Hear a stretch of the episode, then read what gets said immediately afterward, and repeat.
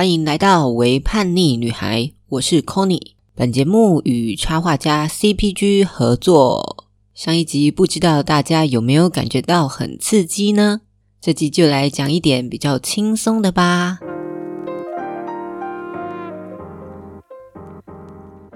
这集想要跟大家聊聊关于赌博这件事。不知道大家对于赌博这件事的看法是什么呢？我自己以前是完全无法接受任何一点点跟赌博沾上边的东西，最大最大的赌注大概就是去买了刮刮乐吧。我也完全无法理解小赌怡情是什么感觉。只要一谈到赌，我脑袋就会一直联想到这是一件很不好的事。但是小金就不一样了。小金是一个非常享受赌注的快感的人。在台湾的时候，他就很喜欢研究网球选手，并且很热衷于买运动彩券。对于小金来说，在看比赛的时候，如果能够加上一些赌注，会让整场比赛更刺激、更让人期待。我刚开始完全无法理解小金的这种感受，我们甚至还因此吵过架。直到某一次，我们到美国时，去 NBA 球场看了一场比赛。在讲这场比赛之前，先跟大家说一件很蠢的事迹。我们在刚抵达美国的时候，就发现机场有一台卖刮刮乐的投币机。我们看到的时候，超级兴奋的，就马上决定要来体验一下用投币机来买刮刮乐，虾米尴尬。因为刚到美国的时候，身上都还只有台湾换到很新的那种大面额的美金钞票，于是我们就很快乐地把一百美金投进去投币机里面。本来我们只想买两张五块美金的刮刮乐来玩，也在机器前面选超久的。后来选完之后才发现不太对劲，这台机器没有退币口。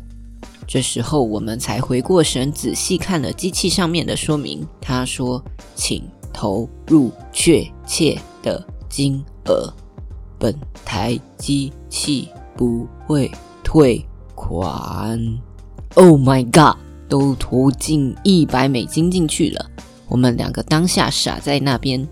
本来还想问问看有没有工作人员可以帮忙退款，可是后来想一想，觉得太麻烦了。而且又是我们自己的问题，所以索性就选了一百美金的刮刮乐，想说如果我们能够不小心中奖了，说不定就赚回来了。反正也是一个印象深刻的经验。到底有没有赚回来呢？当然是没有，一百美金就是打水漂去了，就当做自己花钱救济美国人吧。好了，讲完了这个事迹之后，要来讲另一场让我对小金碗运动彩券这件事改观的比赛了。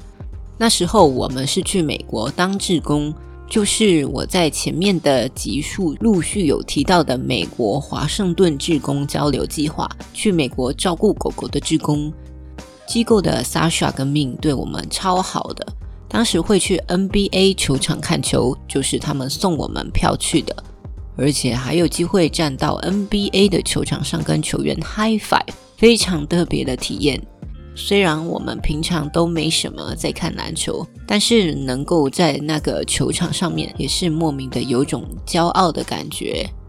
总之呢，那场是 Washington Wizard（ 巫师对上 Houston Rocket（ 火箭队，这场是可以在比赛中买赌注的。所以小金就边看比赛边打岳阳电话回去给他妈妈远端遥控买运动彩券。不过这个赌注的过程蛮一波三折的。这场是巫师队的主场，但我们觉得火箭队会赢，所以我们就很尴尬地在主场支持客队赢。比赛进行的很嗨，小金也买的超紧张的。后来客队火箭队以一分之差赢了主队巫师队。小金原本以为自己赢了，还很开心。虽然跟现场凝重的气氛比起来，真的是很尴尬，连欢呼都不敢欢呼。但小金在回去看自己运彩赌注的时候，发现，咦，他好像买错了。为什么他买到的是华盛顿队赢？原本很快乐的心情又瞬间倒了下来，觉得自己也太瞎，竟然会买错主客队。本来想说这些钱又丢进去水里了，还想安慰自己好玩就好。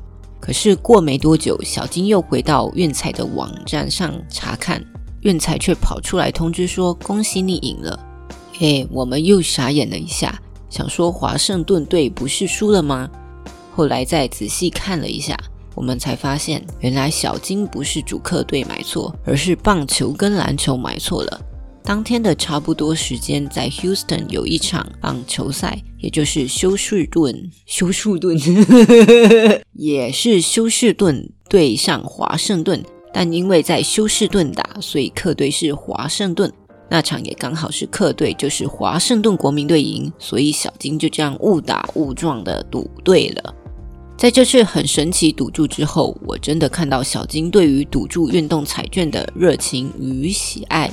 虽然真的很好笑，不过也是因为一直有在观察小金买运动彩券的方式，是蛮克制的买法。我就觉得这对小金来说真的是一种消遣，而不是像我想的那种会倾家荡产不断买入的赌徒。我才慢慢放下对赌注的心防，也不太阻止小金做这件事。虽然我自己还是不会做。后来来到澳洲，我就发现澳洲人也是非常爱赌。也可能因为资源很丰富的关系，澳洲人确实蛮多都是非常随性的在过生活。赌博对他们来说也是一种非常难得的生活乐趣。在这边的运动酒吧里，很常可以看到很多的荧幕播放着赛狗、赛马的比赛，然后也有当地的运动彩券赌注机台，可以直接在这些机台上买运彩。博斯这里也有合法的赌场，我们还没去过，之后一定会找时间去好好绕绕玩玩。第一次见到疯狂的澳洲赌博人士，是我们在移动游乐场的工作室的一个同事。关于移动游乐场的工作，大家可以去听我的 Episode Eleven。什么？竟然已经在澳洲待了一年没有回家？里面就有比较完整的描述这个工作到底在干嘛。简单的来说，就像是一个夜市的摆摊工作，但是时间跟旅行距离都拉长了很多倍。说回到我们这同事，他就是一个非常典型的，除了赌博之外，人生毫无其他乐趣的人。我们在游乐场的工作，每个礼拜都会拿到薪水。这个同事每次拿到薪水之后，就会很快地把这些薪水拿去买一大堆的刮刮乐回来，之后就开始疯狂刮。如果当地没有买刮刮乐的地方，他就会去运动酒吧买很多赛狗或赛马的赌注。这样的赌注结果通常跑得很快，可能五到十分钟就有一局，所以就可以看到他手上满满的赌注单。但最后结果当然是几乎全部输光了。但他好像也不以为意，真的是一个很神奇的人类。在移动游乐场工作的期间，我们也第一次尝试的在运动酒吧里买赛狗赌注。在看赛狗的时候，看到了一个蛮好玩的部分：赛狗的主人好像很喜欢帮赛狗取一些很奇怪的名字，例如 Hero for Her，他的英雄；Job Keeper，只是一个澳洲的薪资补助计划，然后就被拿来当做赛狗的名字，感觉蛮缺钱的。或是有只狗被叫做 “Hello”，嗯，“Hello”。总之，我们这种门外汉就是完全是赌好玩的，就是在一场比赛中找到自己最喜欢的名字，然后赌那只狗，完全就是一种乱枪打鸟的状态，但也是蛮好玩的，就是赌赌运气这样。最后一个要来说说西澳每年固定会试出的一个乐透，有点像是台湾春节期间会试出乐透红包的感觉，叫做 MSWA。这个乐透还蛮受澳洲人喜欢的，因为它是有限量的，所以代表它中奖的几率是固定的，而且跟其他的乐透比起来，中奖几率蛮高的，虽然也是好几万分之一啦。这个乐透有分好几种。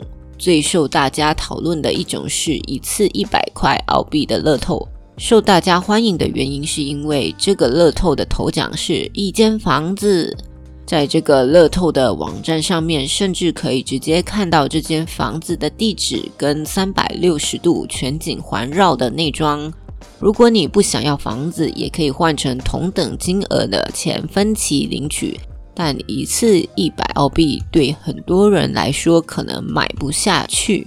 如果花不太下去，它还有一次十澳币的选项，抽的奖项就比较小，可能是六箱红酒，还可以分三年领取，或是一次度假的钱，大概是一万澳币。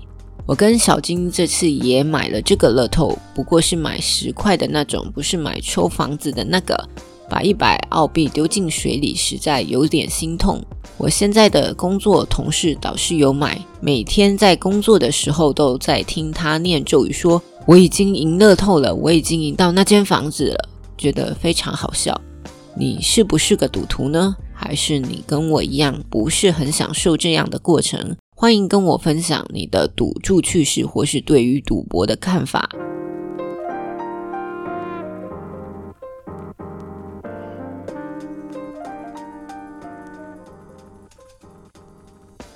另外还有一件事情要跟大家宣布，就是为叛逆女孩开了一个脸书社团啦。如果你想加入这个脸书社团，欢迎搜寻“为叛逆女孩”的房间，就可以找到这个社团喽。在这个社团里，除了我自己的定期节目更新资讯外，你也可以和我有一些更深入的讨论。